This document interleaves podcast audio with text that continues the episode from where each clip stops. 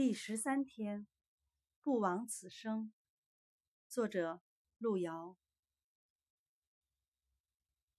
生活不能等待别人来安排，要自己去争取和奋斗。而不论其结果是喜是悲，但可以慰藉的是，你总不枉在这世界上活了一场。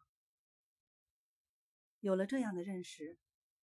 你就会珍重生活，而不会玩世不恭。同时，也会给人自身注入一种强大的内在力量。节选自路遥《平凡的世界》。